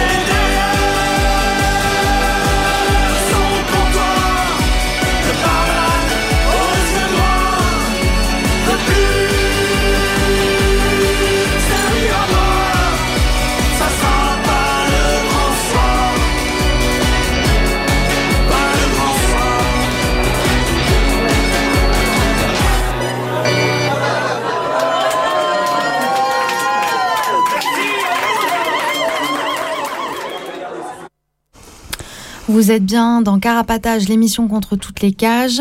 Ce soir, on fait une émission sur euh, les révoltes et la répression qu'ont suivi le meurtre de Naël. Et on vient d'écouter Sulfate de zinc de La Marmite. Et alors, La Marmite, ils seront en concert à Montreuil le 16 septembre prochain. Euh, il sera un concert en solidarité avec le S qui a été euh, grièvement blessé à Sainte-Soline euh, en mars dernier. Et donc, euh, ce concert sera à partir de 18h à la Parole Errante 9 rue François de Bergue à Montreuil. Donc, on vous mettra euh, le lien évidemment sur euh, notre blog. Et voilà, venez nombreux. On continue, on continue cette émission avec donc tu as commencé à évoquer ça Alix l'entourage voilà les parents qui étaient pris à partie et humiliés dans les dans les salles d'audience euh, et euh, ce, cette répression de l'entourage et cette responsabilisation entre guillemets des parents euh, alors à, à la fois donné lieu à plein de déclarations médiatiques déclarations du président de la République et aussi à voilà d'autres types de répression telles des expulsions de logements sur lesquels euh, tu vas revenir, Gomme. Ouais, du coup, comme disait Alix, il y avait beaucoup de mineurs et de jeunes adultes qui, qui sont passés et qui sont toujours là dans des procédures judiciaires par rapport aux émeutes. Euh, Il y a une annonce euh, de Darmanin, je crois, qui disait que la moyenne d'âge des personnes arrêtées était entre 17 et 18 ans, voilà, pour donner... euh, et les plus jeunes étant âgés de 12 ans. Et du coup, le 30 juillet, il y a Macron qui appelle à la responsabilité des parents pour garder les enfants au domicile. Je vais citer aussi un petit, une citation qui est dans la brochure dont on parlait tout à l'heure, euh, qui s'appelle Souffler euh, sur les braises, euh, dont on a déjà lu des, extraits. Il une citation de Macron, du coup, qui dit La leçon que j'en tire, c'est un, l'ordre, l'ordre, l'ordre. Le deuxième, c'est que notre pays a besoin d'un retour à l'autorité, de l'autorité à chaque niveau et d'abord dans la famille. Voilà, pour donner un peu ce, qui, est dit par rapport à la famille et la responsabilité des parents pour exercer cette autorité, voilà, qui sont censés être le, euh, le premier grade avant l'autorité de l'État, quoi, euh, le, tampon euh, entre les enfants et l'État. Et suite à cette déclaration de, Macron, il y a aussi Dupont-Moretti qui a écrit un espèce de tract pour rappeler aux parents leurs responsabilités et en gros les menacer. Du coup, en rappelant que les dédommagements des parties civiles en cas de condamnation des enfants, c'est à la charge des parents. Et aussi, alors ça, c'est un peu euh, flou et chelou, mais dire que euh, leur rappeler leur responsabilité pénale en cas de manquement aux responsabilités parentales. Euh, donc ça, du coup, lui, il, donnait comme exemple de si vous n'intervenez pas pour vous opposer à une sortie du domicile qui pourrait être dangereuse pour la santé ou la sécurité de votre enfant, ça peut être condamnable. Et ça, c'est complètement... En fait, les responsabilités parentales, c'est de euh, faire survivre l'enfant, de prendre soin de l'enfant. C'est pas de l'empêcher et d'être responsable à, sa place de, euh, des manquements à la loi que l'enfant pourrait faire. Ça, comme on l'expliquait dans une émission qu'on a faite euh, il n'y a pas si longtemps, les parents sont, enfin, personne n'est responsable à la place de quelqu'un de, de des illégalismes ou quoi. Mais du coup, voilà, c'était un espèce de coup de presse. Euh, Il n'y a que la responsabilité civile, du coup, c'est ça? C'est ça. Les parents, en gros, peuvent euh, être responsables de payer les amendes s'il y a des amendes sur les flics, euh, un flic qui a été blessé ou le mineur est condamné, mais il peut, enfin, ça s'arrête euh, là, quoi. Il n'y a pas de. Ouais, si ça les, les dommages et intérêts. C'est tout. Mais oui, et même les amendes, par exemple, ça peut pas être payé. Enfin, c'est ce qu'on Ok. expliquait dans l'émission. C'est que vraiment les dommages et intérêts, du coup, tout ce qui est civil. Mais les condamnations pénales, euh, les, du coup, ce qui est la- tout ce qui est la peine, la punition, euh, euh, ça, c'est l'individu condamné qui est responsable de sa peine. Et du coup, euh, même une amende, c'est pas aux parents de la payer, quoi. Ce qui est différent Mm. des dommages et intérêts qui, eux, sont civils. Bon. Mais. euh, mais voilà, mais du coup, ils, ont essayé de faire une confusion entre tout ça pour foutre la. Mm. faire peur aux parents, quoi. euh, comme quoi ils pourraient avoir des problèmes s'ils laissaient leurs enfants sortir, alors que, en fait, non, tu as des problèmes si tu maltraites ton enfant. C'est ça la responsabilité parentale, c'est pas. c'est pas de l'empêcher de. Enfin, de l'empêcher. Bah oui. T'as pas à l'empêcher, toi, de faire. Mais bon, enfin, on sait que la famille, elle sert à ça depuis. Enfin, je sais pas. que c'est un des piliers de l'autorité et de, de- de la hiérarchie et que, et que c'est ça qu'en attend l'État. Mais en tout cas, légalement, c'est pas exactement ça pour le moment euh, dans le droit français. Du coup, faut pas se laisser non plus euh, euh, complètement intimider par, par ces effets d'annonce. Et, et du coup, un autre truc dont on parlait, qui était un peu le sujet central de l'émission qu'on a faite sur la répression de l'entourage des personnes condamnées par notamment les expulsions locatives est revenu grave sur le tapis là récemment et suite aux émeutes avec un, une fake news un peu euh, euh, de l'expulsion d'une famille d'un émeutier le 23 août dernier à Deuil-la-Barre dans le Val d'Oise. C'était quelqu'un qui avait été condamné à un an de prison pour un pillage. Euh, bon, en réalité, l'appartement était déjà expulsable avant pour d'autres raisons, mais du coup, ça a peut-être précipité la mise en œuvre de l'expulsion et surtout, c'est ça qui a été mis en avant médiatiquement. euh, voilà, que cette famille était expulsée pour cette raison-là, euh, parce que un d'entre eux avait été euh, condamné pour pillage pendant les émeutes. Par ailleurs, du coup, et je renvoie encore à notre émission qu'on vous remettra aussi en lien sur le blog, effectivement, il y a des gens qui ont déjà été expulsés de logements sociaux. Du coup, voilà, on parle de HLM, hein, qui ont déjà été expulsés avec leur famille suite à des condamnations pénales. Et euh, du coup, je- voilà, on donnait quelques exemples. Et euh, Darmanin a donné euh, des directives euh, dans ce sens euh, au préfet, ce qu'il avait déjà fait. Enfin, on en avait aussi déjà parlé dans l'émission que c'est déjà un truc qu'il avait fait il y a quelques temps, mais là, qu'il a refait. Voilà, du coup, je vous renvoie à notre émission pour savoir exactement comment ça marche juridiquement. C'est pas vraiment un rapport de cause à effet euh, automatique euh, dans la loi, mais ils ont des petites billes qui leur permettent de, De le faire. de, de se démerder pour euh, trouver des moyens d'expulser les gens, quoi. Et là, pour le coup, ça revient à ce qu'on disait aussi dans cette précédente émission-là, que c'est genre euh, toute la famille euh, qui, euh, d'une part, a déjà un proche incarcéré, et euh, d'autre part, va, euh, va payer euh, pour, euh, genre, pour un des membres de sa famille. Et donc, du coup, voilà, c'était. Il y avait beaucoup de personnes qui vivaient dans cet appartement, notamment des enfants. Euh, voilà, donc euh, qui, qui euh, eux, ont aussi subi cette peine administrative, entre guillemets, quoi.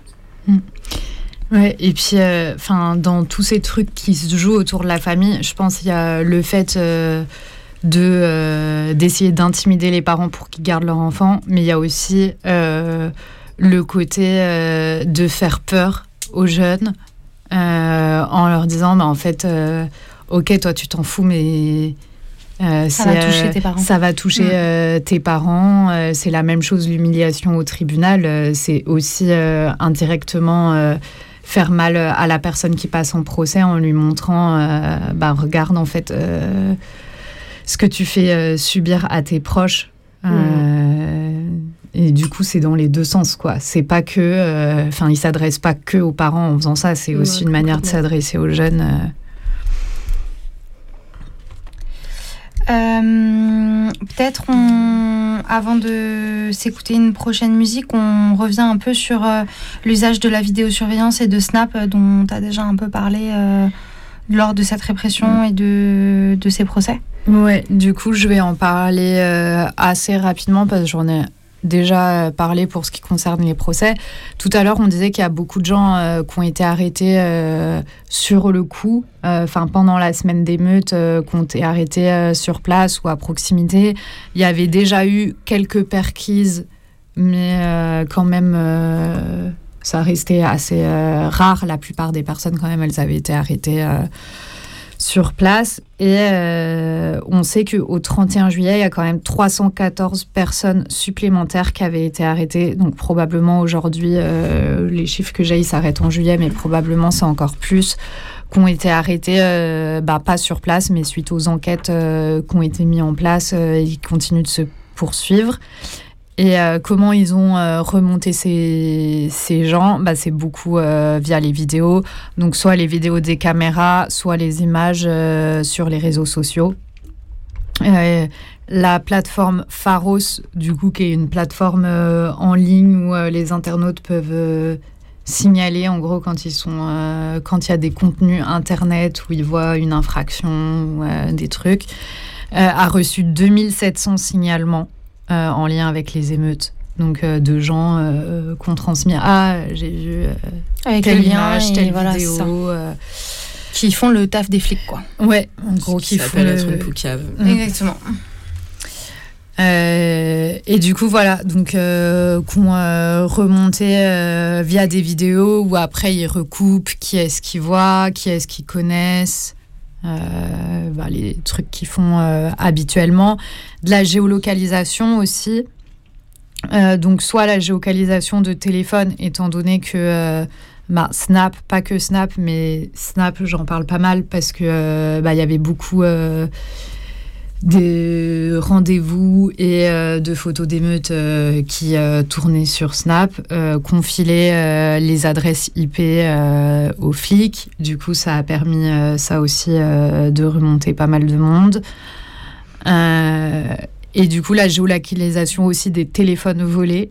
Quand il y a des gens qui ont pillé des magasins de téléphonie, ben, Mm. ces téléphones-là ont été remontés. Voilà, et l'ADN aussi. Euh, il y a eu pas mal de recherches sur l'ADN, donc en récupérant du sang sur des euh, bris de vitres, par exemple, ou sur des mortiers, sur des pierres, enfin sur euh, tout ce qu'ils pouvaient trouver. euh, voilà, ils ont fait plein de prélèvements sur des scènes de dégradation, quoi. Et euh, par rapport aux, moyens d'enquête euh, suite à des émeutes, euh, on vous renvoie à La justice contre la révolte, qui est une brochure sur euh, un procès suite aux émeutes de Beaumont qui ont suivi l'assassinat d'Adama Traoré en 2016, euh, dont d'ailleurs les assassins viennent d'obtenir un non-lieu. Euh, voilà, mais du coup c'est en appel et tout ça, mais. Euh, voilà, du coup, dans cette brochure, il y a aussi des. Ça explique aussi comment les flics ont travaillé suite aux émeutes à Beaumont et euh, avec euh, des moyens d'enquête qui sont assez similaires, hein, l'ADN. euh, L'ADN, les enquêtes de voisinage, les géolocalisations. sauf si vous avez quelque chose à rajouter, on va s'écouter une petite musique et après ça, on va clore l'émission avec encore quelques petits trucs qu'on avait envie de, discuter, euh, notamment euh, concernant euh, le traitement médiatique de, toutes ces émeutes et cette répression, les, réactions des différents partis politiques, syndicats, etc., sur lesquels on a beaucoup de mal à dire. Mais avant ça, on va s'écouter How Do Girls Even Do It de Childbirth et c'est une musique qui se moque des questions qui sont posées aux lesbiennes sur leur vie sexuelle.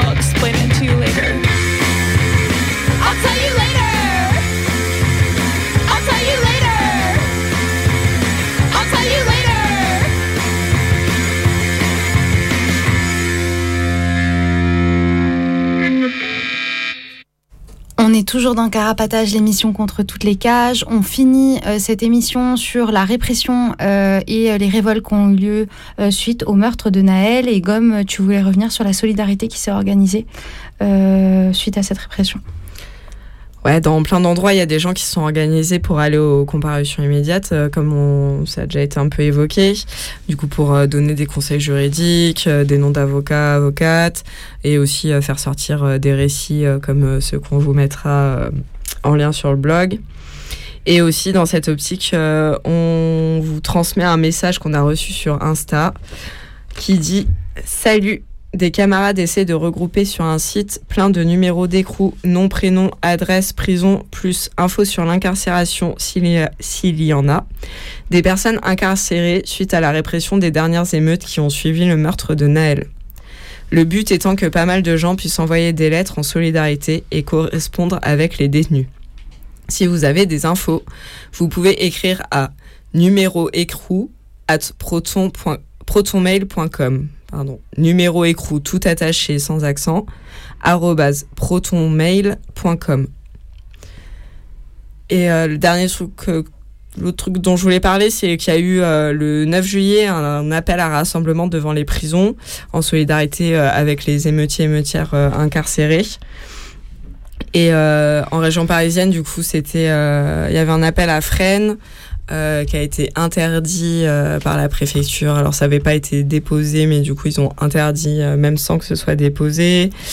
Et du coup, ça n'a pas eu lieu parce que les flics étaient en surnombre partout. Et du coup, les gens se sont fait nasser. Dès la sortie du RER. Dès la sortie du RER, qui était déjà une demi-heure, 45 minutes à pied de la prison, qui était le lieu, de, de- le lieu qui avait été donné comme euh, lieu de rassemblement pour se retrouver. Euh, du coup, avec une vingtaine de personnes nassées euh, et euh, neuf personnes qui partent en vérification d'identité pour ne pas avoir de papier. Et les autres qui ont donné leur papier ont toutes pris des amendes de 135 euros pour participation à une manifestation interdite ou je ne sais quoi d'autre que il est possible de contester. Et y a, on vous mettra aussi en lien sur le blog un, un, un communiqué du coup qui, raconte euh, cette manif ratée et qui euh, est avec un lien pour les personnes qui ont pris des amendes ce jour-là pour euh, s'organiser ensemble pour essayer de contester notamment. Et il y avait d'autres d'autres appels pour ce dimanche 9 juillet, du coup à Lille, qui était où il y a eu aussi un arrêté préfectoral pour interdire la manif. Et à Gap, à Caen, à Foix et à Saint-Étienne. Mais du coup, sur euh, toutes ces autres villes, on ne sait pas ce qui s'est passé ou pas passé. Voilà, moi, je n'ai pas de retour, mais euh, voilà, en tout cas. Si euh, vous entendez ça et que vous en avez, euh, n'hésitez pas à nous écrire. On, on diffusera l'info euh, avec plaisir. Euh, pour finir cette émission, euh, on voulait aussi euh, parler euh, ben, de, voilà, de tout le traitement médiatique qu'il y a eu autour de ça. Ça a beaucoup fait euh, parler de, hum, voilà, dans la presse et il y a eu beaucoup de déclarations, à la fois des appels au calme et des condamnations des violences par voilà, tous les partis politiques, en particulier la gauche, qui même si elle reconnaissait la, la violence de, de ce meurtre et de la police, quand même condamnait euh, la révolte. Euh, on a eu un énorme battage médiatique sur euh, les chaînes d'infos en continu qui ont bien évidemment d'abord relayé la version des policiers et de manière générale invité beaucoup de policiers à, faire des déclarations de politiciens racistes. On a eu aussi des communiqués guerriers euh, de syndicats de flics euh, qui euh, parlaient de guerre, de, voyous, de barbares, etc. Donc avec vraiment un vocabulaire vraiment guerrier, une incitation à, à une répression très forte. C'était aussi tout un contexte dans lequel il y a un politicien d'extrême droite qui a lancé une cagnotte en faveur du policier qui a atteint un million d'euros donc euh, qui était et qui a ensuite été versé à sa famille. Euh, donc euh, voilà, qui était une démonstration euh, de euh, de, de soutien envers ce meurtrier, quoi, envers ce, ce, ce flic qui a, qui a tué Naël. Et et voilà, pour euh, finir, euh, on peut aussi noter que pour euh, préparer cette émission, on a lu, enfin moi personnellement, j'ai lu un article du Figaro dans lequel les émeutiers sont qualifiés de voyous, de barbares, de ordres.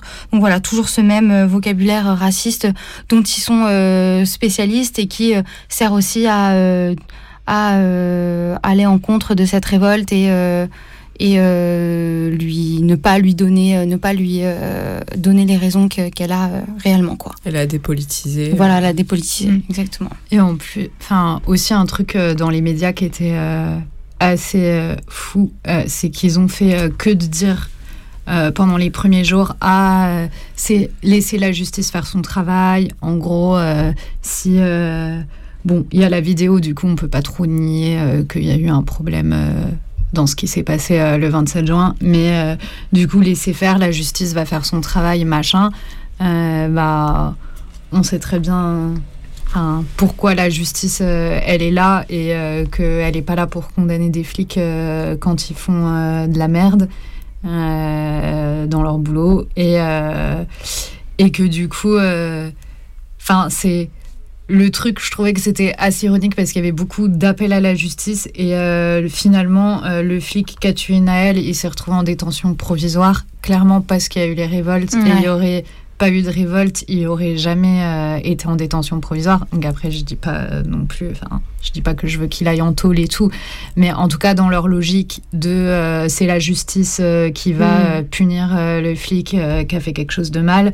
En réalité, ça. clairement, euh, les, pourquoi il est en détention provisoire aujourd'hui, c'est à cause, à cause des révoltes qu'il y a eu, et il n'y en aurait pas eu, il serait probablement pas euh, en détention provisoire. Et même pendant les, les émeutes après, il y a plein de flics qui euh, d'affaires euh, de proches euh, qui disent qu'ont un proche qui a été tué par un flic qui demande réclame des trucs depuis hyper longtemps où là il y a des instructions qui sont ouvertes euh, brutalement alors que depuis des mois ou des années ça bougeait pas et et du coup, enfin, c'est aussi un peu, euh, en fait, vous vous contredisez grave. Enfin, à la fois, euh, vous dites sur les plateaux, euh, faut faire appel à la justice. euh, euh, les jeunes cassent tout, ça sert à rien de tout casser. euh, c'est des sauvages s'ils cassent tout. Et en même temps, euh, ben, voilà euh, les faits, quoi. Enfin, concrètement.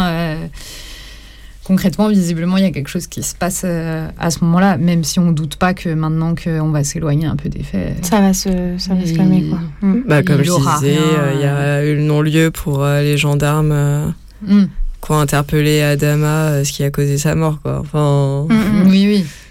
c'est du coup c'est un peu retombé et Oui. ça y est, c'est fini. Mais c'est vrai que là, ce que, enfin, si la liste un peu que je faisais des enquêtes qui sont ouvertes là par rapport euh, aux personnes euh, blessées et tuées pendant les émeutes, Mm. aussi, je pense, on, enfin, c'est que- ok, je pense que les flics ont été particulièrement euh, brutaux pendant sur la répression des émeutes, mais c'est qu'aussi souvent on n'est juste pas au courant et que Mm. là, je pense le fait que aussi c'était par rapport à ça que c'était en train de se Mm. bouger, ça a fait que bah, il y a eu- ils ont mis des flics en détention provisoire, ça arrive presque jamais. Enfin là, d'un Mm. coup, il y a eu, enfin Plusieurs affaires. oui, plusieurs bah, affaires où il y a des flics qui se retrouvent Mm. en détention provisoire, quoi. Enfin, Bah, du coup, c'est sûr que, que- ça a fait bouger que quelque les chose, révoltes, quoi. ça se, ça s'arrête jamais si jamais euh, il n'y avait pas de réponse judiciaire qui était Mm, mm, apportée. Euh, Du coup, ils se sont dit euh, au moins un temps. Euh, Même s'il va pas y rester longtemps, on le faut au moins un temps à la santé. Et là, les grosses violences qu'il y a eu, où il y a des images de nouveau, bah, on montre euh, qu'on réagit parce que sinon, euh, sinon dans trois mois, euh, vu tous les dégâts qu'il y a eu en sept Ouais. jours, Ouais, on va peut-être stopper là à un moment, quoi. Mm. Mais, mais du coup, voilà, enfin, c'est clair que on voit aussi les idées d'extrême droite, à quel point elles sont répandues quand on voit tout ce qui a été dit euh, dans les médias euh, par plein de gens. Enfin, ça montre aussi enfin, la cagnotte du flic, tout ça, Mm, à mm. quel point euh, bah, il y a cette image euh, enfin, qui malheureusement est assez répandue. Mm, quoi. mm, mm. Oui, oui, et puis euh, enfin, par rapport à ce truc de réponse judiciaire, euh, je sais pas où ça en est aujourd'hui, mais les premiers jours, il y a eu une enquête qui a été ouverte concernant Naël et concernant le flic. Enfin, le- le- les, les deux trucs se sont passés en parallèle, où euh, Naël euh, a été accusé euh, par le parquet. Enfin, en tout cas, il y a une enquête qui a été ouverte. Et donc, en fait, c'était une réponse parallèle, euh, enfin, pour l'un, euh, pour l'un comme pour l'autre, quoi. Et c'était passé pareil pour Adama Traoré, euh, sachant qu'on le rappelle que ça, ça n'existe pas de- d'ouvrir des enquêtes sur des, des gens qui, qui sont, sont morts. décédées, quoi. Enfin, on- Ouais, ouais. on- Mais c'était voilà encore une fois une manière de, de communiquer, une manière de faire quoi. Euh, tu voulais rajouter quelque chose, Pitou? Ouais, non, je voulais juste réagir vite fait au fait que, quand même, dans les premiers jours, ils ont annoncé, euh, vous me dites si je me trompe, mais assez vite euh, la mise en détention provisoire du flic. Et ça n'a pas empêché que les gens continuent de cramer des trucs euh, les soirs suivants. Enfin, je veux dire que aussi, même si on a l'impression qu'ils ont tenté de- d'éteindre quelque chose avec ça, bah, ça a quand même peut-être marché, on ne sait pas, mais ça a aussi pas marché. Bah oui, oui. ça- les gens sont pas cons. Ils n'ont pas attaqué euh, des prisons, euh, des tribunaux, euh, tout ce qu'on a cité au début de l'émission Mm. par hasard. C'est parce qu'ils savent très bien aussi ces institutions, à quoi elles servent et qu'elles sont pas de leur côté, clairement, quoi. Peut-être on se dit qu'on continuera cette discussion dans de prochaines émissions, sauf si vous Mhm. avez des trucs à ajouter. Euh, voilà, euh, donc on va mettre toutes les infos sur lesquelles, euh, les liens sur lesquels on s'est basé pour faire l'émission sur le blog. Et puis vous pourrez retrouver l'émission sur plein de plateformes de podcast, sur notre site pour la réécouter ou l'envoyer à d'autres gens. Avant de se quitter, on va écouter euh, DIY Do It Yourself de Dream Nails. Et c'est une chanson euh, qui euh, parle de être autonome quand on vit dans un système patriarcal capitaliste. Euh, voilà, euh, c'était Carapatage, l'émission contre toutes les cages. Euh, N'hésitez pas à nous contacter, soit sur Insta, à Carapatage, ou à consulter notre site. Euh, Ou par mail à carapatage at riseup.net. voilà, euh, je l'avais pas du tout dit. Non, Et on a autre chose à dire? Ça existe encore les mails. Oui, ça existe encore. Si vous n'avez pas Insta, comme certaines personnes. Voilà, et on se retrouve dans deux semaines pour une émission sur la cuisine en prison qui, à mon avis, va être euh, aux petits oignons. Euh, force à celles et ceux qui sont à l'intérieur et euh, à bientôt. Salut. Salut. Salut.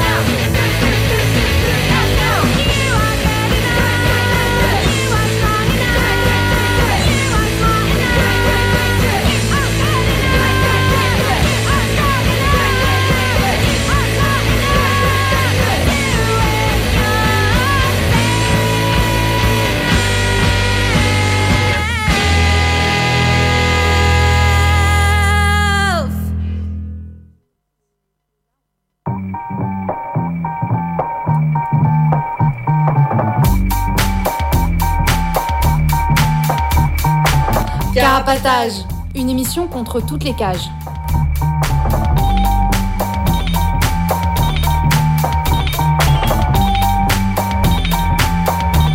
Carapatage entre les prisons, la répression et le contrôle.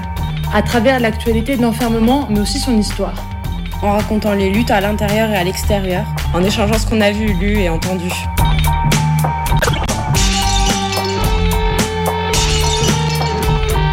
Carapatage, c'est tous les premiers et troisièmes mercredis du mois, de 20h30 à 22h.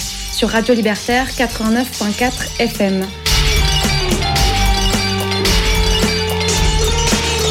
Carapatage contre toutes les cages.